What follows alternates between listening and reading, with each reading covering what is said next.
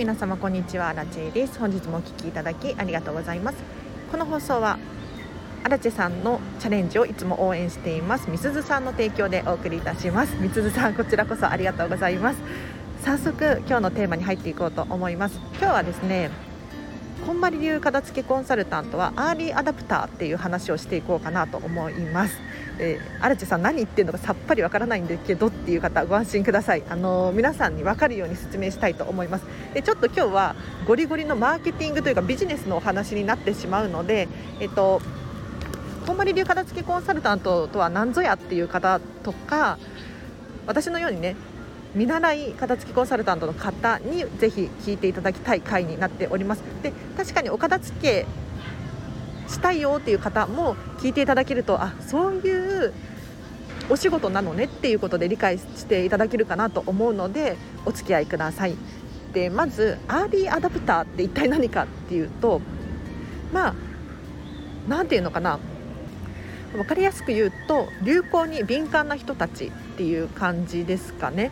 なので例えば iPhone が出た時にすぐに iPhone に乗り換えたみたいなそういう人たちのことを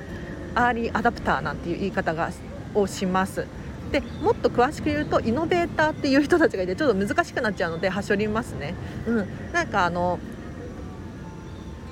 冷静に物事を判断して先見の明があるっていうのかな。そういう人たちのことをアーリーアダプターっていう言い方をするんです。で今日はちょっと周りがごちゃごちゃしてうるさいかもしれないんですけれど実はねディズニーシーに来ております。でディズニーシーの新アトラクションソアリンに例えるとすっごく分かりやすいと思うのでその話をさせていただいてもいいですか？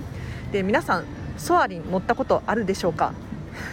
多分乗ったことないよっていう方がほとんどなんじゃないかなと思います。で私はですねかれこれ3回ほどソアリンに乗りました。でソアリンどういうアトラクションなのかっていうともう空を飛んだような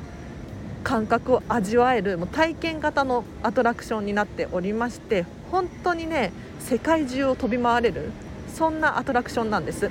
で皆さんこの話を聞いて今ソアリン乗りたいっていう風に思った方正直どれくらいいるかな？いますか？多分そんなにいないんじゃないかなって思います。でまあ並んでるならやめようかな混んでるならちょっと乗りたくないなとかまあなんとなく想像できるよねっていうふうに思ってらっしゃる方がほとんどなんじゃないかなと私は思うんですがこれがアーリーアダプターと何ていうのかなアーリーマジョリティやレイトマジョリティとの違いなんですよ。なんか難しい用語がたくさんできてきちゃって申し訳ないんですけれど先見の明がある人たちはとりあえずこう新しいものに挑戦してみたりとかとりあえず買ってみたりとかでそこから判断したりするんですよね。で一方でなんかわからないしやめとこうかなっていうふうに思うのが、まあ、普通だとは思うんですがそれだと何て言うのかな世間と同じタイミングで流れに乗ってしまうので結構混雑してくるんですよ。わかります？言ってること伝わってるかな？なので実はこのディズニーシーのね新しいアトラクションソアリンなんですがみんなこのアトラクションを乗り終わって出てくる時に口を揃えてすごすぎるとこんなに感動すると思わなかったと。正直甘く見ていたなんていう風に口を揃えておっしゃっているんですよ。わかりますか？要するに私が先ほどすごいから乗ってよっていう風に言ってるじゃないですか。だけど人ってなぜかちょっとそんなにすごいの？っていうふうに疑ったりしちゃうんですね。ただ実際に乗ってみると本当にすごいねみたいな。で私からするとだから言ってるじゃんっていう風になるんですよ。これがアーリーアダプターのあのもどかしさなんですね。で話をこんまり流片付けコンサルタントに戻させていただくんですけれど片付けコンサルタントっていう仕事はまだまだ定着していないなと思います。で先日あの私が働いてる飲食店の女の子にですね2 2 3歳の子にお友達でこんまりしたいって言ってる人いるっ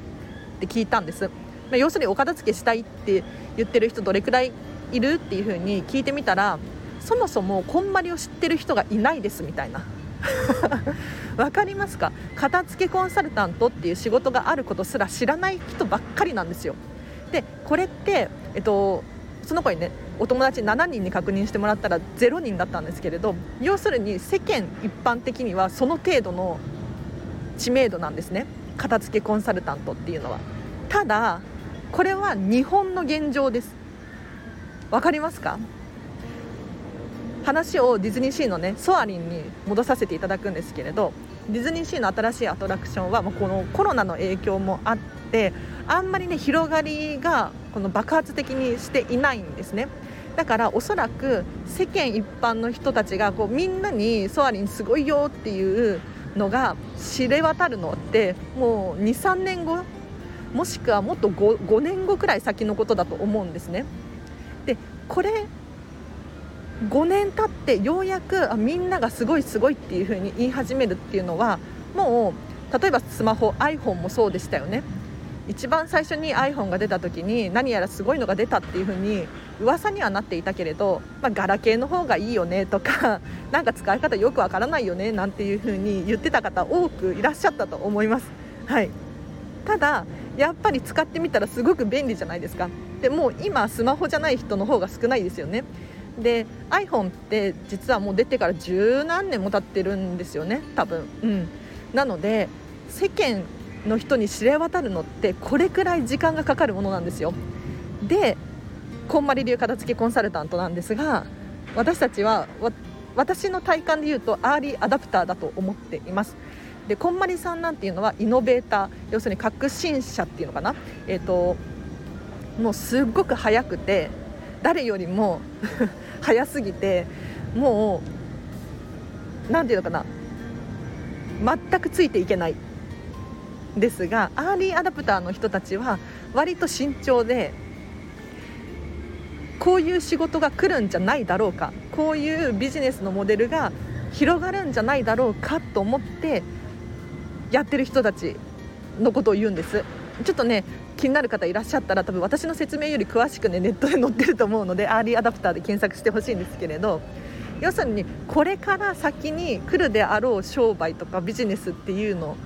を先を越して私たちはやっているんだよっていうふうに思っています、うん、これはね私はすごく自信を持ってそう言えますね。はい。というのももう物を買って幸せっていう時代じゃなくなっているなと感じております。で私結構ね本を読むのが大好きで多分月に10冊から20冊くらい読んでるんですよで本の中にもういろんな本読んでるんですけれど物を買うっていうことがなくなってきてるなってビジネス書を読むことがほとんどなんですけれど例えば人って物を買うよりも時間をお金で買った方が幸福度高いよっていう研究データが出ていたりするんですね。まあ、家事代行サービス頼んだりとか外食で済ませたりとかっていうそういうことですね。他にもミニマリストっていう言葉がね流行っていたりとかマインドフルネスにも通ずるでマインドフルネスっていうのは結構もうアメリカでは流行りまくっていて 大企業とかではもうマインドフルネスの時間を設けているっていう企業が増えてきているんですでマインドフルネスっていうのは今ここに集中すること呼吸をしているだったりとかちょっと肩が重いなっていう現状だったりとかそういうことにフォーカスすることによってストレスが減少したりとか、まあ、リラックス効果脳の休息になるよなんていう手法なんですね。でこのマインドフルネスってお片付けとすごく関係あるなって思うんです。というのもお片付けって物を減らすことによって過去の執着していたものだったりとか未来の不安によって持っているものっていうのをどんどん手放していくじゃないですか。でこれって残ったものって今大切なものなんですねだから今の自分に集中することができるんですよそうするとすごくマインドフルネスな状態に近いものを得ることができるなって思うんです。でこれらのいろんな知識が相まってお片付けで絶対に流行るって私は確信を持っているんですね。だからこうしてあのお片付けやろうよとかお片付け楽しいよとかお片付けの仕事をしたいんだとかっていうふうに言っているわけですよ。ただこれってまだ